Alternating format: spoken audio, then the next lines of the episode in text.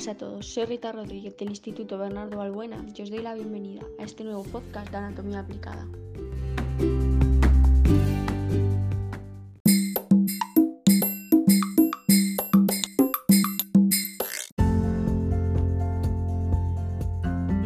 ¿Te gustaría saber en qué consiste el aumento de pecho, los riesgos y el posoperatorio? Pues quédate a escuchar este podcast hasta el final.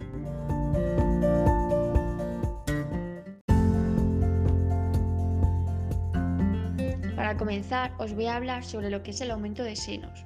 El aumento de senos o mamoplastia, más conocido como aumento de mamas, es un procedimiento quirúrgico cuyo objetivo es mejorar el tamaño y volumen de los senos.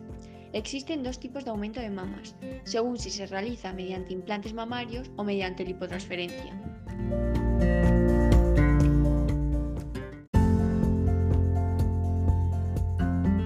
¿Te interesa saber por qué se realiza el aumento de senos?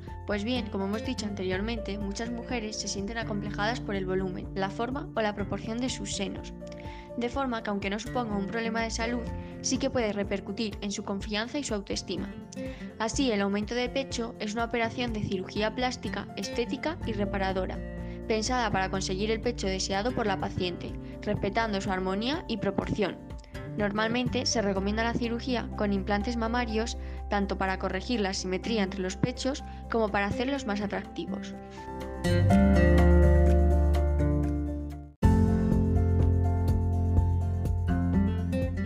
¿En qué consiste esta operación? La operación de aumento de mamas se lleva a cabo a través de una pequeña incisión efectuada según la anatomía del paciente alrededor de la areola del pezón, en el surco de debajo del pecho o en la axila. A través de las incisiones de cada pecho se levanta el tejido mamario y se insertan las prótesis mamarias, directamente debajo del tejido mamario o debajo del músculo pectoral. Estos implantes pueden ser de silicona o de suero salino y de distintas formas, generalmente redondeadas, ovaladas o anatómicas. Actualmente, gracias a los avances en cirugía mamaria, también existen prótesis con textura rugosa en la superficie, para proporcionar un aspecto más natural. Los resultados de la intervención de aumento de pecho suelen ser muy satisfactorios y la cicatriz de la incisión es prácticamente invisible. Con el tiempo puede ser necesaria una cirugía secundaria, aunque cada vez es menos frecuente.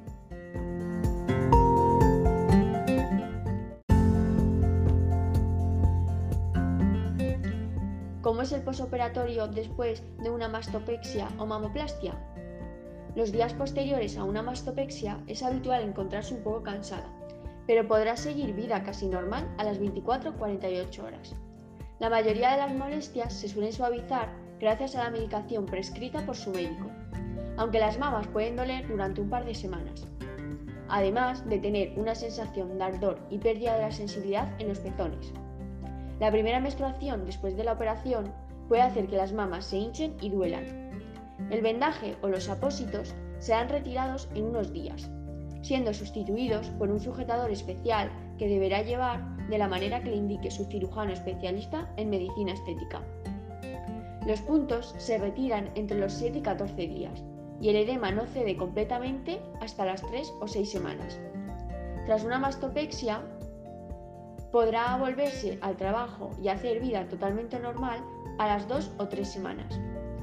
Y durante la primera o la segunda semana es conveniente evitar las relaciones sexuales para que no se inflamen las incisiones. Durante tres o cuatro semanas evite el contacto físico intenso de las mamas. Por otra parte, es normal que surjan pequeñas costras o un poco de líquido a través de las incisiones, su cirujano le irá controlando durante los meses siguientes a la cirugía para observar la evolución.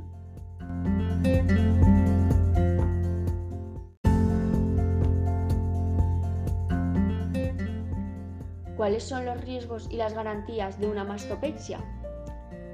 La cirugía deja cicatrices permanentes y visibles, aunque disimulables bajo el sujetador o el bikini. Los problemas de cicatrización son más frecuentes en fumadoras, en ocasiones, las marcas pueden verse abultadas o ser anchas, requiriendo en este caso realizar un tratamiento específico.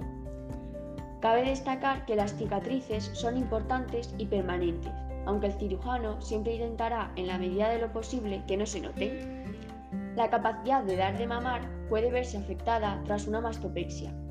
En aquellas pacientes con aumento mamario con prótesis, la complicación más frecuente es la contractura capsular producida cuando la cicatriz interna, originada alrededor del implante, se contrae en exceso provocando que la mama se endurezca.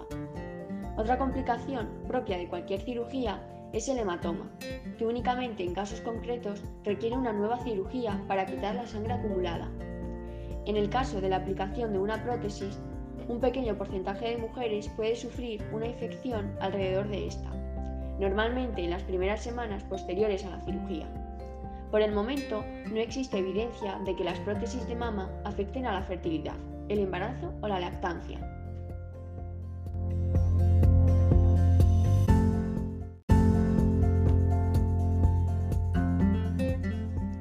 Como conclusión, la cirugía de mastopexia y mapoplastia son unas técnicas seguras, siempre y cuando sean realizadas por un cirujano cualificado.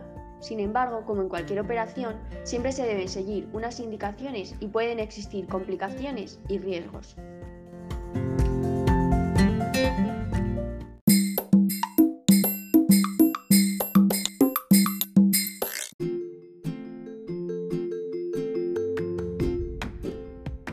Y hasta aquí el podcast de hoy.